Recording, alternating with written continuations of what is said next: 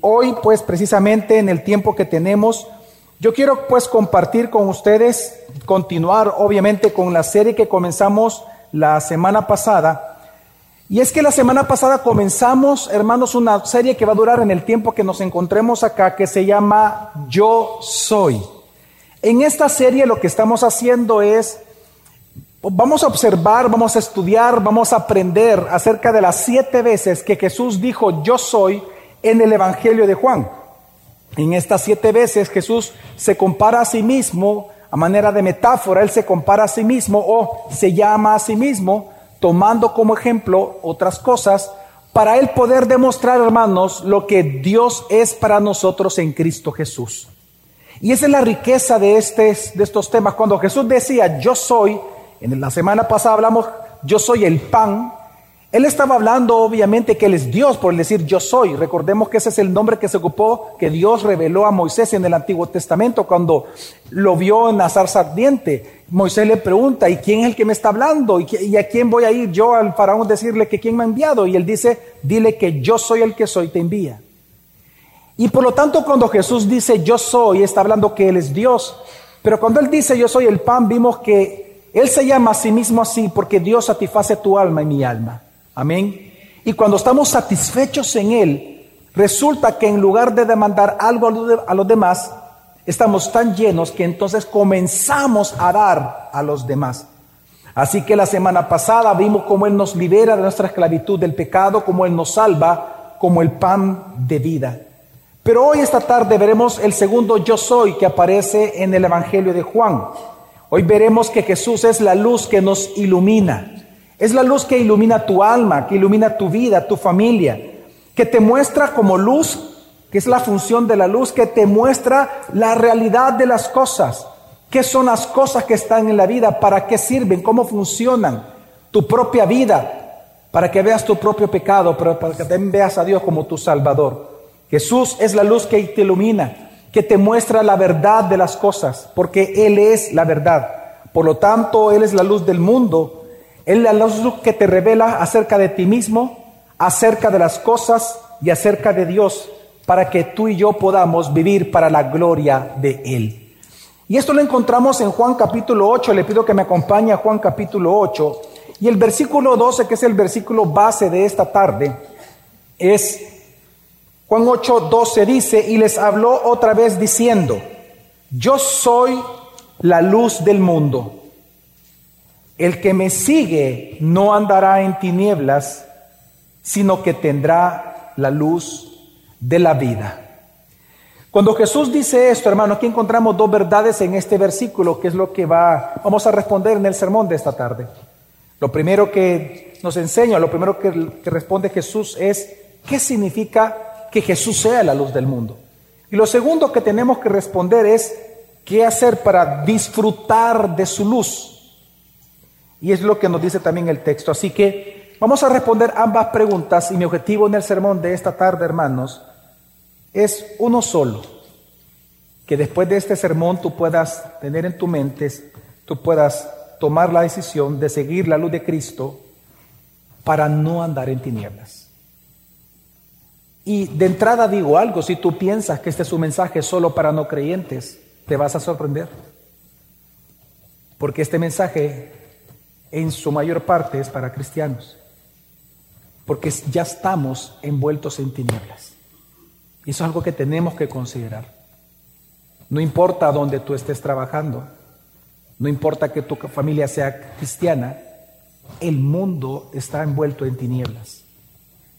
Por lo tanto, para que estas tinieblas no te afecten, no corrompan tu familia, no corrompan tu vida, tienes que seguirla. Amén. Así que vamos a ver este hermoso texto, veamos qué significa que Jesús sea la luz del mundo. Hermanos, el mundo está en tinieblas. Y esa es una realidad que tú y yo no podemos negar. Es importante reconocer de que el mundo no fue creado así. Sin embargo, está en tinieblas. El mundo fue creado y la Biblia nos dice que Dios vio que todas las cosas fueron buenas en gran manera. Su creación fue buena. Sin embargo, cuando entra el pecado al mundo, corrompe todo, incluyendo la creación. Y por lo tanto encontramos que por causa entonces del pecado de la humanidad, es que el mundo está lleno de oscuridad. Y al igual que, por ejemplo, que al caminar en una habitación a oscuras, tú puedes tropezar o tropiezas. Yo no sé cuántos de ustedes, me gustaría que levantaran la mano cuando ustedes alguna vez han golpeado, cuando se levantan y está la, habitación oscuro, se han golpeado el dedito chiquito del pie, el gordo, lo que sea, ¿verdad? Duele, ¿no? ¿Verdad que duele? Sí, duro, duro, ¿no? ¿Cuántos se han tropezado de verdad? Yo, yo me he tropezado varios. Ok. Al igual entonces, hermanos, que al caminar en una habitación oscura se tropieza, de igual manera, hermanos, nosotros en este mundo tropezamos, nos equivocamos, fallamos, nos ofendemos muchas veces, nos dañamos, porque nosotros vivimos y obramos entre tinieblas.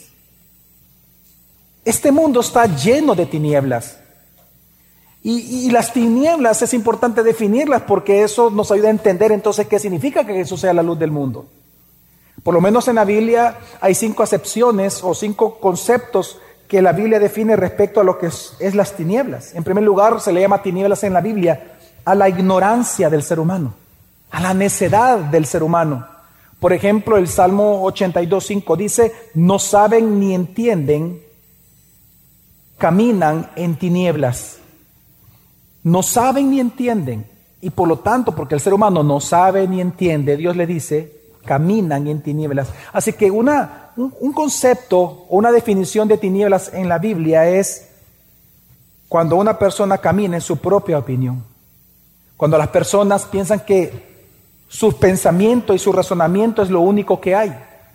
Y aunque la Biblia dice una cosa, pero si él piensa o ella piensa que las cosas son verdes y cuando Dios dice que es rojo, a eso Dios le llama caminar en tinieblas. También las tinieblas en la Biblia se refiere a la maldad y al miedo que hay en este mundo. Por ejemplo, en Lucas capítulo 1, versículo 79, Dios mismo dice que usted y yo habitamos en tinieblas y que andamos y caminamos en sombras de qué? En sombras de muerte. Y lo mismo que dice el Salmo 23. Ahí está hablando, la palabra sombra son tinieblas de muerte. Se refiere, las tinieblas tienen un sentido también de todo lo que usted tiene miedo en este mundo. Piensa en sus hijos. Hay personas, bueno, no sé, espero que como adultos no, ¿verdad? Pero yo conozco, bueno, he escuchado por ahí, ¿verdad? Pero en esta iglesia yo sé que no es así. Que hay personas adultas que en las noches no pueden dormir en oscuro. Necesitan una lamparita porque les da miedo. La oscuridad tiene, ¿y por qué da miedo? Porque usted no ve, no sabe lo que va a ocurrir, pierde el control total. Entonces, una concepción de, la, de las tinieblas precisamente es la maldad y el miedo que hay en el mundo, pero también se refiere al sufrimiento y a la muerte. En el Antiguo Testamento, a la justicia, a lo que es correcto, se le llama luz. Y a la angustia del corazón porque alguien está sufriendo se le llama tinieblas. Precisamente las tinieblas se refieren al sufrimiento y la muerte, pero también las tinieblas se refieren a la esclavitud del pecado. En Efesios 5.8, y esto es bien importante hermanos, en Efesios 5.8 Pablo dice que el ser humano sin Cristo es tinieblas. Es tinieblas. Lo habla y lo habla en pasado, que tú y yo antes éramos tinieblas, dice Pablo. No es que andabas, no, eras tinieblas. Porque tinieblas también se refiere a la esclavitud del pecado. Y por último, tinieblas también se refiere al estado de muerte eterna. Recordemos que Jesús dijo, en las tinieblas de afuera, allí será el llorar y el crujir de dientes. En las tinieblas de afuera, claro, en su reino celestial, cuando estemos con Él eternamente, afuera de ese reino, en las, ahí dice afuera, en las tinieblas de afuera, ahí será el llorar y el crujir de dientes. Hermanos, el mundo está en tinieblas, pero el mundo no fue creado así. Pero al pecar el ser humano perdió la luz de Cristo, perdió la luz de Dios. Y al perder la luz de Dios vino una total depravación. Eso significa, como lo dice el apóstol Pablo, que tu mente y tu corazón desde que naciste, tu mente y corazón está lleno de tinieblas. La Biblia pone la palabra entenebrecido. Esa palabra entenebrecido son tinieblas. La Biblia dice que una persona sin Cristo, o una persona, perdón, desde que nace, nacemos con una mente y un corazón entenebrecido, con una mente que no puede entender las cosas de Dios. Nacemos ciegos para saber lo que significan las cosas y por eso vivimos en una total confusión. Y esa es la razón, hermanos, por la cual hay muchas religiones en este mundo. Esa es la razón por la cual hay mucha confusión, por ejemplo, de identidad o confusión de género. Por eso hay mucho amor al dinero. Por eso al aborto se le considera una virtud. Y por eso hay muchos asesinatos, menosprecio, machismo, feminismo. ¿Por qué? Porque el mundo está en tinieblas. Porque el hombre nace ciego espiritualmente, no sabe distinguir lo que es correcto de lo incorrecto. No tenemos esa capacidad nosotros mismos. Porque estamos en tinieblas y somos tinieblas desde que nacemos. No podemos ver qué es la verdad, qué es la mentira, qué es lo correcto, qué es lo incorrecto. Y el ser humano entonces comienza a inventar cosas y comenzamos a pensar que lo que nosotros razonamos, eso es verdadero. Y esa es la razón de los tantos problemas en este mundo. Porque desde que nacemos, hermanos, el alma, precisamente que no tiene a Dios, es una oscura cárcel. El alma que no tiene a Dios es un alma torpe, porque ignora la verdad de Dios. El alma que no conoce a Dios es un alma obstinada por creerse sabio en su propia opinión. El alma que no tiene a Dios, hermanos, es un alma ciega, que creyendo ver, no ve nada. Es lo mismo que Jesús le dijo a una de las iglesias de Apocalipsis. Y no se dan cuenta ustedes que son pobres, ciegos, desnudos y desventurados. Y se lo dijo a una iglesia. Porque recordemos, andar en tinieblas no solamente es andar en pecado. Andar en tinieblas es cuando tú le llamas a lo que Dios llama bueno, le llamas malo. Eso ya es andar en tinieblas. O llamarle a lo malo bueno. Así que un alma que no tiene a Dios es una oscura y fría cárcel que necesita urgentemente ser iluminada. Pero las buenas nuevas, hermanos, en este texto es que Jesús es la luz del mundo. Y él anuncia de que él es la fuente de la verdad. Cuando él dice, yo soy la luz del mundo, si se da cuenta, hermano, él no está diciendo que él es una luz, no, él es la luz la única y exclusiva fuente de verdad para el ser humano. Él está anunciando que Él es la fuente de verdad, que Él es la respuesta a todas las dudas que tú puedes tener respecto a cualquier cosa que hay sobre la faz de la tierra. Cuando Él dice yo soy la luz del mundo, Él está hablando que Él es la sabiduría para saber cómo vivir cada día. Y por eso es importante incluso en el momento en que Él lo dijo. La semana pasada hablamos que cuando Jesús dijo yo soy el pan de vida, Él se encontraba en el templo. Él se encontraba en los, en los días de, de la fiesta de los tabernáculos. Pues cuando Él dice esto, Él está ahí todavía. De hecho, la Biblia nos narra de que Él estaba en el último día de la fiesta, al séptimo día de la fiesta de los tabernáculos, Jesús se encontraba en el patio de las mujeres. El patio de las mujeres era la parte exterior de donde estaba el, atrio interior. La parte exterior era el patio de las mujeres. Ahí solo entraban judíos, no podían entrar los gentiles. El patio de los gentiles estaba afuera. Estando allí, ahí había cuatro grandes candeleros que se encendían, pero cuando digo grandes es del mismo tamaño que el muro del templo, que los muros exteriores. Eran grandísimos, eran grandes menorás que tenía cada una de estas cuatro columnas y durante, en las noches, durante estos siete días, la fiesta de los tabernáculos, se encendían en las noches estos, estas luces.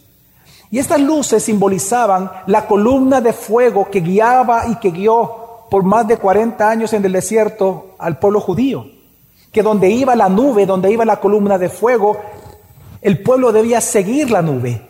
Y donde la nube se detenía o la columna de fuego se detenía, ahí se detenían. Y no solamente eso, no solamente servía para guianza, sino que los protegía. Y hay un, pasaje espectacular en Éxodo que dice que la misma columna de fuego dice así, que cayó de tal manera la columna desde la tierra hasta el cielo, que del lado de los judíos le dio calor, dice. Y del otro lado, esa misma luz produjo oscuridad a los egipcios para que no los atacaran. Es decir, no solamente servía la columna de fuego como guianza, sino como protección al pueblo. Pues entonces, en el último día, cuando las luces se apagaron, y todavía humeando muy probablemente, Jesús se para en el medio y él dice, yo soy la luz del mundo. Lo que él está diciendo es que Él es el cumplimiento de aquella gran columna de fuego que está para guiar y para proteger a su pueblo. Él es la luz del mundo. Hermanos, hermanas, Jesús es la luz del mundo. Él es la luz para iluminar tu caminar, para que no tropieces, para que no tropieces, para que no te pierdas, para que puedas de verdad glorificar a Dios en tu propia vida. Él es la luz del mundo. Y como propiedad de la luz, Él está para manifestar las cosas que se vean, las que no se ven, se vean.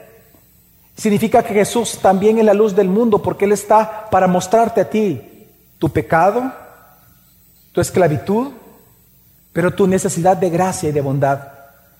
Jesús es la luz del mundo porque Él te muestra a Jesús mismo como tu Salvador. Jesús es la luz del mundo porque Él te muestra tu necesidad de salvación.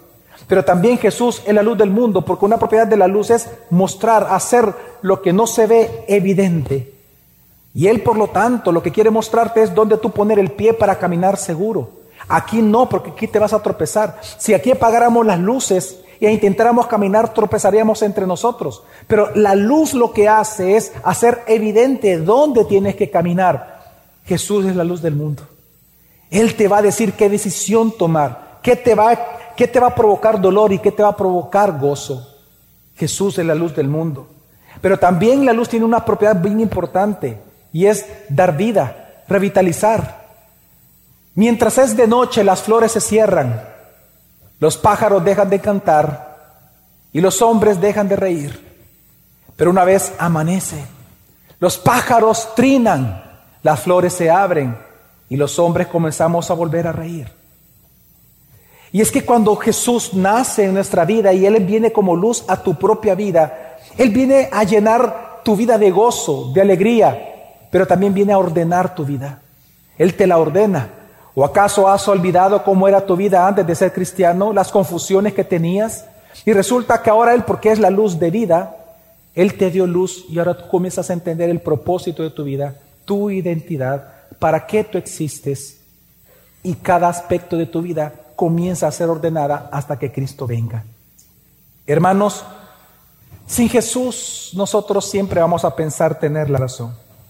Sin Jesús, cada ser humano de los que nos encontramos aquí en este momento congregados, sin Jesús vamos a pensar que nosotros siempre tenemos las respuestas correctas a todas las cosas. Y siempre vamos a pretender pensar que sabemos qué hacer.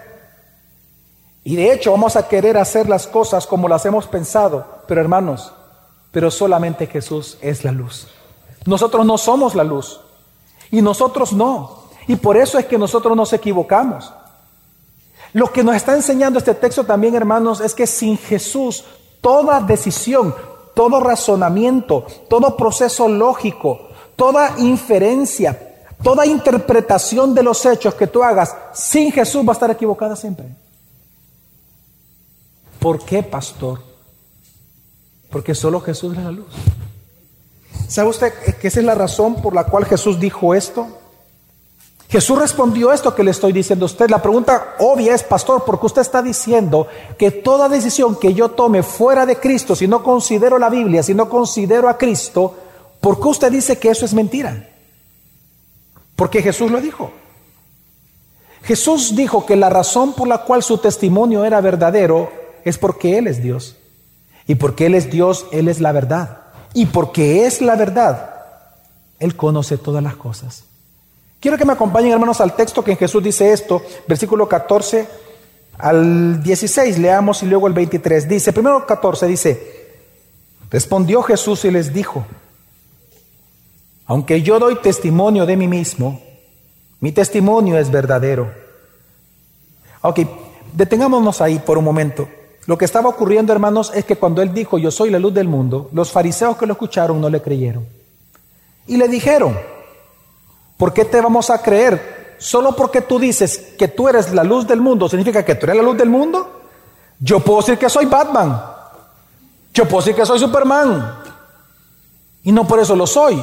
Yo puedo pensar que, vuelo y me tiro aquí y caigo de, de boca. Quiero que entienda que ese fue el pensamiento de los fariseos. Bueno, tú dices que eres la luz, perfecto, pero ¿por qué tenemos que creerte? Y es la respuesta de Jesús. Dice, aunque yo doy testimonio de mí mismo, mi testimonio es verdadero. Y dice el por qué. Porque yo sé de dónde he venido y a dónde voy, pero vosotros no sabéis de dónde vengo ni a dónde voy. Y entonces ahora, una vez él dice, yo digo la verdad porque yo soy Dios y ustedes no son dioses. Y como el ser humano no es Dios, ¿cómo es nuestro juicio? Jesús se lo dice, versículo 15. Vosotros juzgáis según la carne. ¿Sabe qué significa esa frase?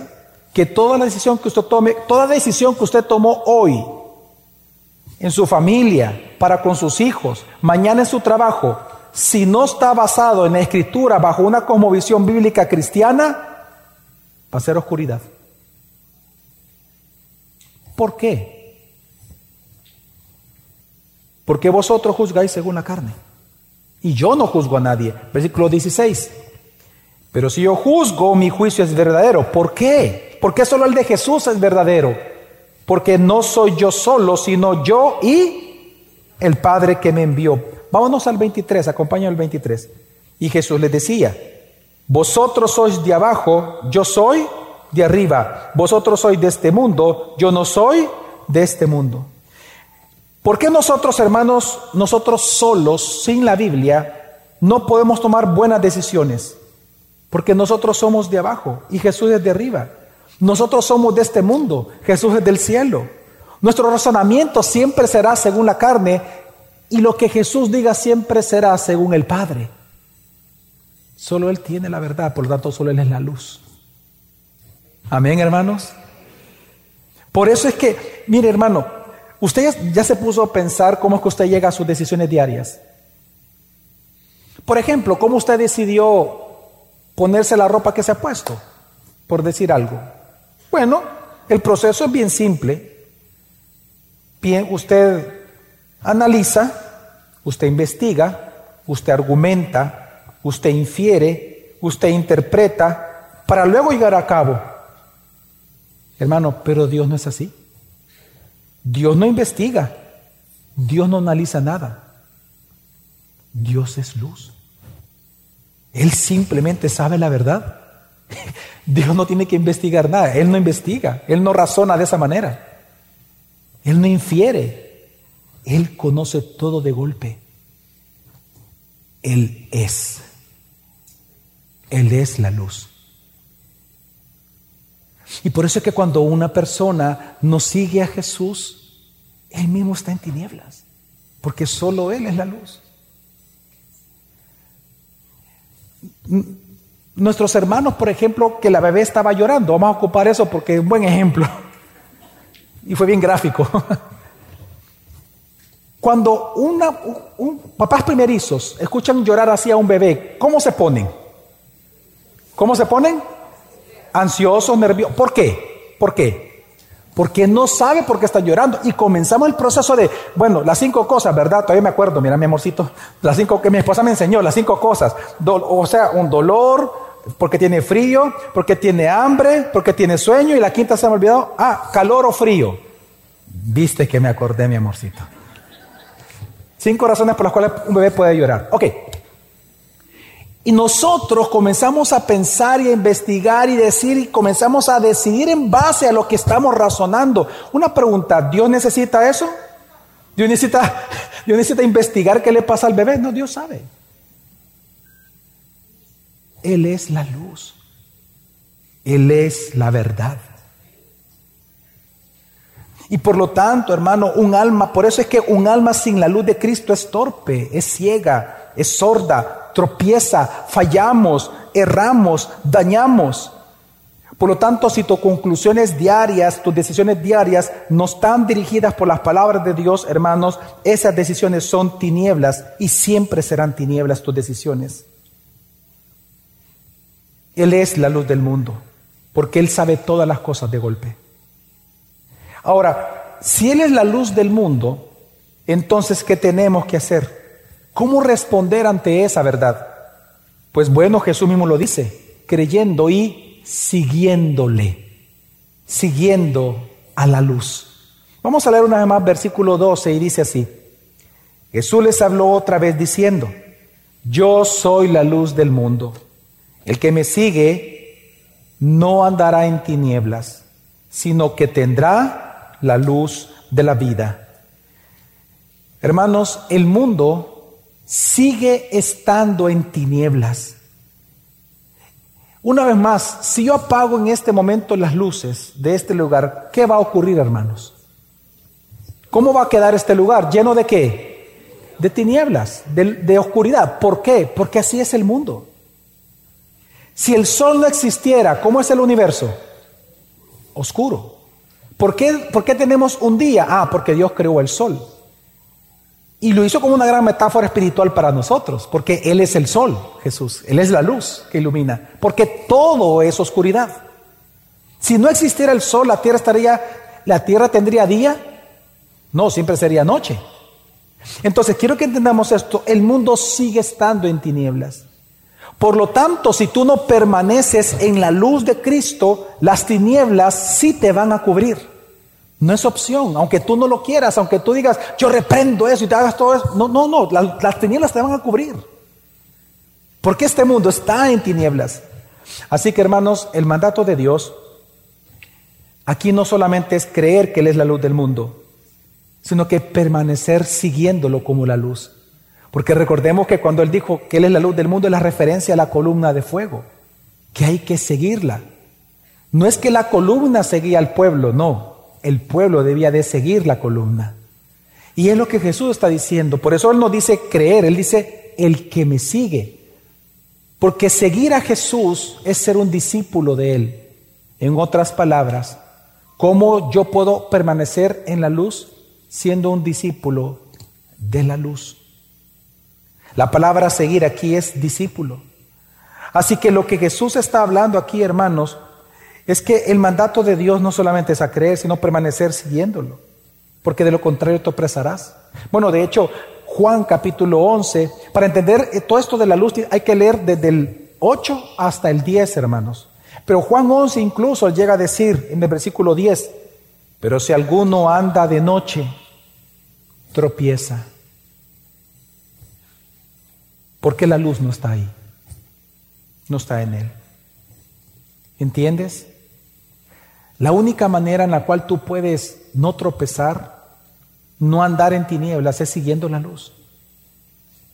Esto significa, hermano, ya en la práctica que donde Jesús vaya tú debes de ir. Lo que Él diga que es verdad, hermano, para ti tiene que ser verdad. Lo que Él llama pecado, hermano, llámalo pecado. Lo que Él llama bueno, llámalo bueno. Si Él dice sí, ¿qué tenemos que decir nosotros? Sí, y si Él dice no, ¿qué tenemos que decir? No, Él es la luz. Y es en ese, en ese caminar como discípulo de la luz, es que nosotros permanecemos en la luz. Así que seguir es ser un discípulo, como oyendo y creyendo, hermano, entonces, ya en la práctica diaria es oyendo y creyendo su santísima palabra escrita. Hermanos, si Jesús es la luz, la palabra de Dios son los rayos que nos iluminan cada día. Y es aquí donde tú y yo vamos a ser iluminados con la luz de Cristo.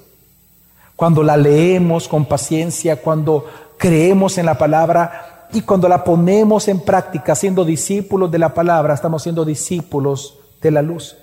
Por eso no en vano la misma Biblia se llama a sí misma lámpara que está a nuestros pies, luz que debemos seguir. La Biblia se le llama a sí misma luz que penetra hasta lo más profundo de nuestra alma para revelar nuestros pensamientos y las intenciones de nuestro corazón, porque la palabra de Dios es verdad y ilumina nuestra alma. Así que seguir a Jesús es seguir a Dios, es seguir la palabra inspirada por el Espíritu Santo. De hecho, es interesante que no sé si usted sabía, pero para mí yo lo considero muy interesante, que la luz, para que sea luz, está compuesta de tres longitudes de onda. La primera longitud de onda no se ve, no se siente, pero existe. La segunda longitud de onda se ve y se siente. La tercera longitud de onda no se ve, pero se siente. Qué interesante que el Padre, Jesús dijo, nadie lo ha visto, nadie lo ha oído. Pero a Jesús, a quien hemos visto, primera de Juan, en lo referente, lo tocante, dice, al verbo de la vida, al que hemos tocado y oído, dice Juan, Él lo reveló y lo dio a conocer. Y el Espíritu Santo no lo vemos, pero todos los días lo percibimos en nuestra vida porque Él es el que obra todas las cosas para bien. Es el que te da las virtudes en ti. Es el que te da la fuerza para vivir. El que te da la sabiduría. El que te da el poder y el deseo de hacer la voluntad de Dios. Así que hermanos, que estoy tratando de decirte, así es como nosotros seguimos a Jesús. ¿Cómo? Siguiendo al Dios triuno, siendo discípulos de ese Dios triuno a través de su palabra escrita. Si nosotros no seguimos la luz, andaremos en tinieblas, hermanos. Ahora, ¿cuál es el resultado? El resultado Jesús lo dijo aquí. Leamos el versículo 12 una vez más, acompáñeme y dice, Jesús les habló otra vez diciendo, yo soy la luz del mundo. El que me sigue no andará en tinieblas, sino que tendrá la luz de la vida. Si tú decides tomar en serio seguir a Jesús, tú no andarás en tinieblas. Pero si tú no tomas en serio como hijo de Dios incluso, seguir, permanecer en la luz, estudiando de verdad la Biblia y obedeciéndola, que esta es la luz que te ilumina. Si tú de verdad decides no vivir conforme a la Escritura, lo que Jesús está diciendo es que andarás en tinieblas. Y es interesante que el apóstol Juan ejemplifica esto. Él ejemplifica ambas cosas en el mismo capítulo 8 y 9. ¿Qué es lo que le sucede a una persona que cree en Jesús pero que no anda en Él, no le sigue? Versus una persona que cree en Jesús pero le sigue. Veamos el primer caso.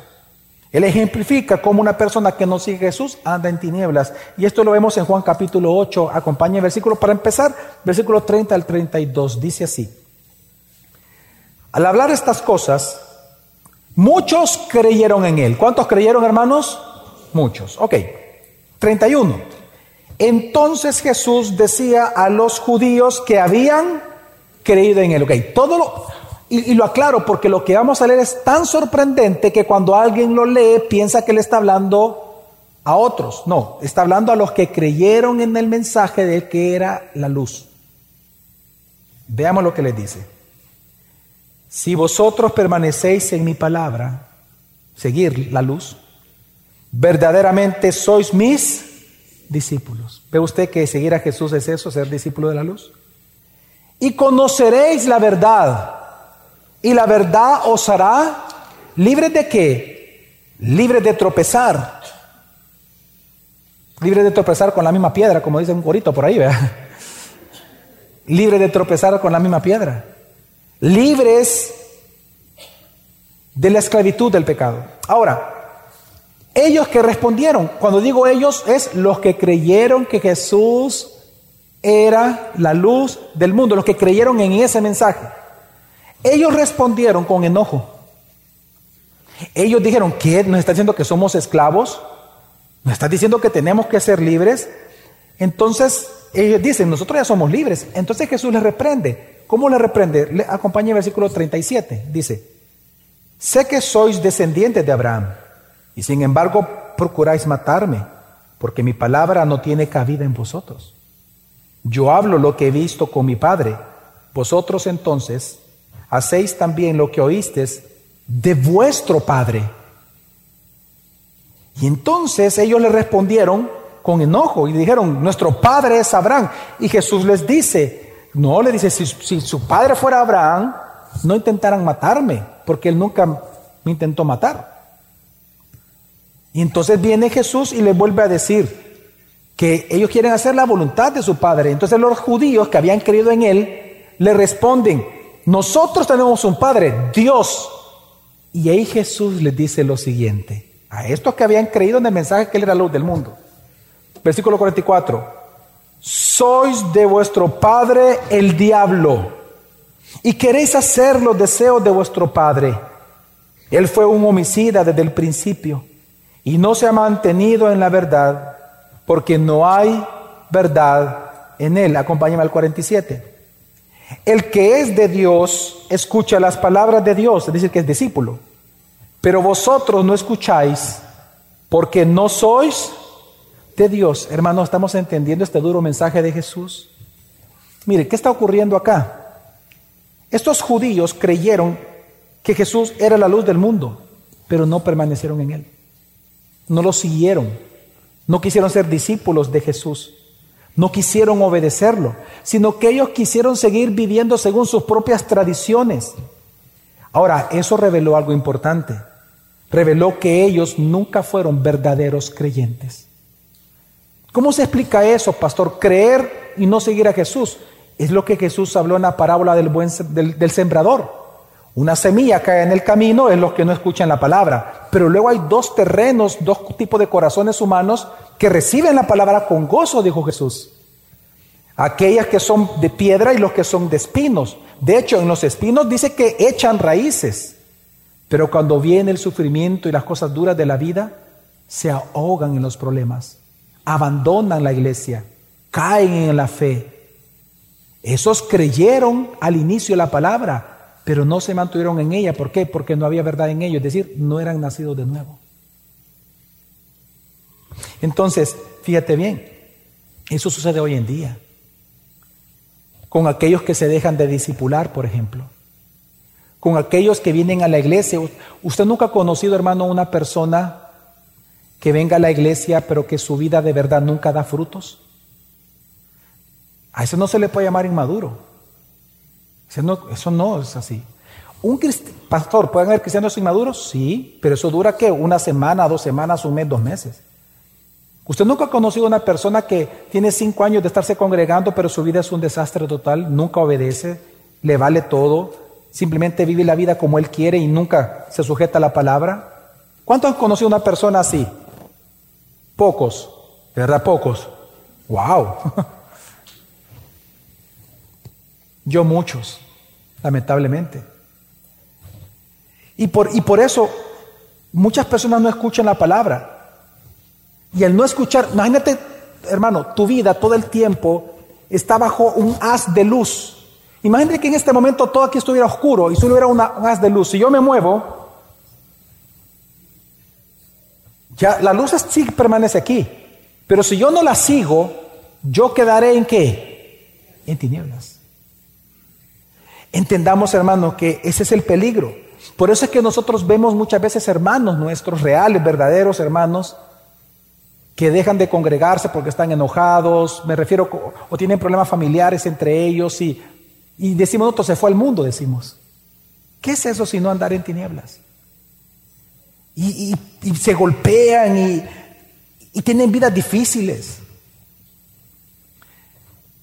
Así que por eso Jesús dijo que tienes que seguirlo. Ahora, si tú no tomas la decisión de seguirlo, andarás en tinieblas. Pero ¿qué sucede si tú tomas la decisión de seguir a Jesús como la luz del mundo? Dice, no andará en tinieblas, sino que tendrá la luz de la vida. Y Juan ilustra entonces cómo sucede eso con otra historia. La historia del hombre ciego de nacimiento que todos aquí no la conocemos. Las conocemos, ¿verdad? Juan capítulo 9. En Juan capítulo 9 inicia precisamente con, con esta historia con la historia del hombre ciego de nacimiento. ¿Se recuerdan ustedes cuando los discípulos le preguntaron a Jesús, Jesús, mira, ¿y este por qué nació ciego? ¿Por los pecados de este o por los pecados de sus padres? Y Jesús dijo, no, él no nació ciego ni por los pecados de los padres ni por el pecado de él, sino que él nació ciego para que Dios se glorificara en él. ¿Se acuerdan de eso, hermanos? Juan 9, ok. Pero en esa historia es interesante que cuando los fariseos se dieron cuenta que el hombre ciego de nacimiento realmente ahora miraba, lo interrogaron. Y cuando lo interrogaron le preguntaron, ¿quién te hizo esto? Bueno, fue Jesús. Yo no lo miraba, pero yo sé que él hizo esto y le contó todo. Y ellos no lo podían creer porque lo hizo en sábado. Entonces comenzaron a discutir que él posiblemente tenía demonios y que por los demonios había sanado al, ciego.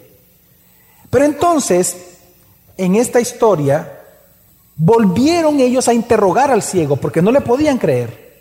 Es la segunda vez que lo interrogan. Entonces, versículo 17, acompáñeme, vemos la respuesta del ciego. Primero la pregunta del 17 dice, entonces le dijeron otra vez al ciego, ¿qué dices tú de él? 9.17, ¿qué dices tú de él? Ya que te abrió los ojos. Y él dijo, es un profeta. Él creyó. Creyó como los anteriores judíos. Creyó, simplemente creyó. Ahora la pregunta es, ¿lo siguió? Sigamos leyendo. Versículo 27, vámonos hasta el 27. Él les contestó, ya la segunda vez que lo entrevistan. Esta fue la segunda. Ya os lo dije y no escuchasteis. ¿Por qué queréis oírlo otra vez? ¿Es que también vosotros queréis haceros discípulos suyos? Entonces lo insultaron y le dijeron, tú eres discípulo de ese hombre, pero nosotros somos discípulos de Moisés. Y de ahí lo echaron de la comunidad judía. Es decir, que él sí se había convertido en un qué? En un discípulo de Jesús. Pero aún así no lo había visto a él. Es decir, que él había creído realmente. ¿Qué pasó? Inmediatamente lo echaron. Qué hermoso lo que vamos a leer. Versículo siguiente, 35. Dice, Jesús oyó decir que lo habían echado fuera. Y hallándolo, él le dijo, ¿crees tú en el Hijo del Hombre? Él respondió y dijo, ¿y quién es Señor para que yo crea en él? Jesús le dijo, pues tú le has visto, y el que está hablando contigo, ese es. Él entonces dijo, creo Señor, y le adoró. ¿Qué diferencia con los otros judíos? Versículo 39, y Jesús dijo, yo vine a este mundo para juicio, para que los que no ven, vean, y para los que no ven y los que ven, se vuelvan ciegos. Hermanos, Jesús es la luz del mundo. Y eso exige una respuesta en ti y una respuesta en mí. Hay una respuesta que Dios nos exige a nosotros. ¿Cuál? ¿Seguirás o no a la luz? ¿Seguirás o no a Jesús, hermano? ¿Seguirás o no a Jesús? Hermano, hermana, tu tentación diaria se haga seguir tu propia luz, Quiero que entiendas, hermano, que la tentación tuya y mía y de mi familia, de mis hijos, de mi esposa, la tentación diaria de nosotros siempre va a ser seguir nuestra propia luz. La luz de nuestra propia sabiduría, la luz de la cultura, la luz de nuestra profesión, la luz de nuestra experiencia. Entre más envejecemos, más creídos nos hacemos. Decimos, yo tengo experiencia, tú no sabes nada. Y pensamos que esa es una luz que nos ilumina. Muchas veces nos escondemos detrás de la luz de nuestras propias ideas, de la falsa luz de la lógica humana. Pero recordemos la advertencia que Jesús nos hizo en Mateo, en Lucas, perdón, 11:35, no lo busquen, yo lo digo, dice así, mira pues, es una advertencia, que la luz que hay en ti no sea tinieblas. ¿Sabía usted, hermanos, que hay un tipo de luz que es tinieblas? Es la luz falsa la que compite con Jesús. Son tus ideas, tus razonamientos, tu sabiduría, tu experiencia, tu profesión, tu lógica, tu preparación. No confíes en ello, confía en Jesús. Hay luces, hermanos, que son oscuridad en sí mismas. La sabiduría de este mundo. Y por eso Isaías hace una advertencia para los que viven en su propia luz. Isaías capítulo 5, versículo 20, lo leo, dice, ay de los que llaman al mal bien y al bien mal, que tienen las tinieblas por luz y la luz por tinieblas, que tienen lo amargo por dulce y lo dulce por amargo. Así que hermanos, ¿cómo evitar esto? ¿Cómo evitar caer en este error? Pues siguiendo la Biblia. Hermanos, comprende. Tú caminas entre tinieblas. Hermanos, hermanas que están aquí, amigo, amiga que nos visitas. Tú caminas entre tinieblas. Tú trabajas entre tinieblas. No importa lo que hagas. Desde estar en una oficina hasta estar, no sé, ruleteando en un taxi. De verdad, todo el tiempo tú trabajas entre tinieblas. Tú estudias entre tinieblas. Tú vives entre tinieblas. Por lo tanto, tú no necesitas luces de bengala como perdido en un bosque en la oscuridad que solo van a durar un tiempo para ver dónde estás. No, tú lo que necesitas es que te amanezca el sol de justicia. no luces que son verdaderamente oscuridad al final de todo, que se apagan pronto. Tú necesitas la luz de la vida de Jesús. Pero la buena nueva de esta tarde, hermanos, es que su promesa de esta gracia futura, que si tú le sigues, no andarás en tinieblas, sino que tendrá la luz de la vida, es una promesa certera para tu matrimonio, para ti mismo, para tus hijos. Hermanos, Él es la luz. Jesús dijo en Juan capítulo 12, versículo 46, acompáñeme, dice, yo, la luz, he venido al mundo para que todo el que cree en mí no permanezca en tinieblas.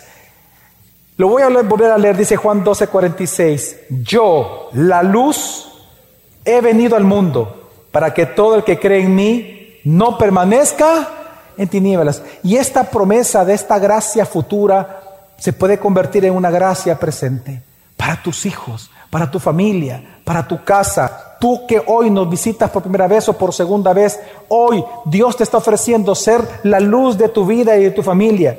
Hermanos, hermanas, este mundo está lleno de tinieblas.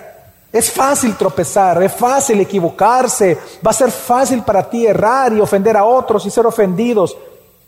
Pero Dios te llama a acercarte a Jesús por medio de la fe, porque Él es la luz del mundo. Ven a Jesús, ven a Jesús. No importa, puedes tener miedo, ven a Jesús. Yo sé que la oscuridad da miedo, pero ven a la luz, sigue a Cristo, ven a Cristo. Porque quiere iluminar tu vida, hermano, hermana, amigo, amiga. Él quiere iluminar tu vida, tu familia. No importa si llevas 30 años pensando que no tienes remedio. Una vez la luz te alumbra, todo comienza a tomar un orden, todo se comienza a arreglar y tu vida va a comenzar a ser transformada para gloria de Dios. Hermano, hermana, amigo, amiga, ven a Cristo y disfruta de su luz, disfruta de su vida, de amor, de gracia y de perdón. Quiero terminar leyendo una alabanza que esta tarde nosotros cantamos. Fue la última que cantamos y no sé si usted prestó atención, yo sé que sí, porque la iglesia cantó a la letra. Y lo que dice esta hermosa alabanza es, dice, prepara, oh Dios, mi corazón para recibir. Rompe el duro suelo en mí. Ayúdame a creer. Tu palabra siembra en mí. Su fruto haz crecer. Haz que pueda escuchar guíame a tu verdad. Muestra a Cristo, muestra a Cristo.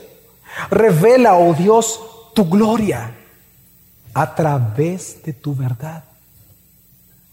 Hasta que todos confiesen que Cristo es Señor. Muestra Cristo.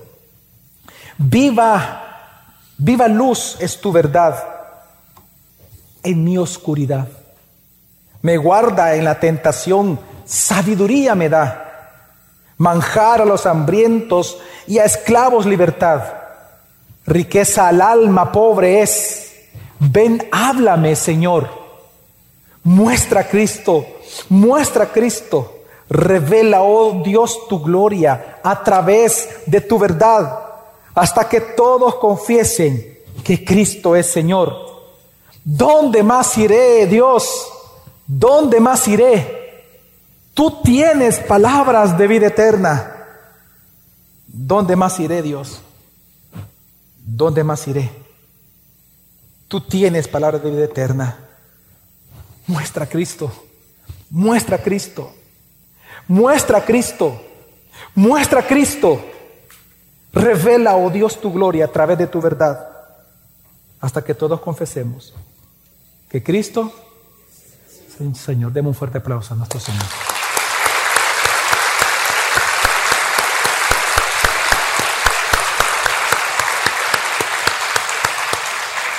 Vamos ahora.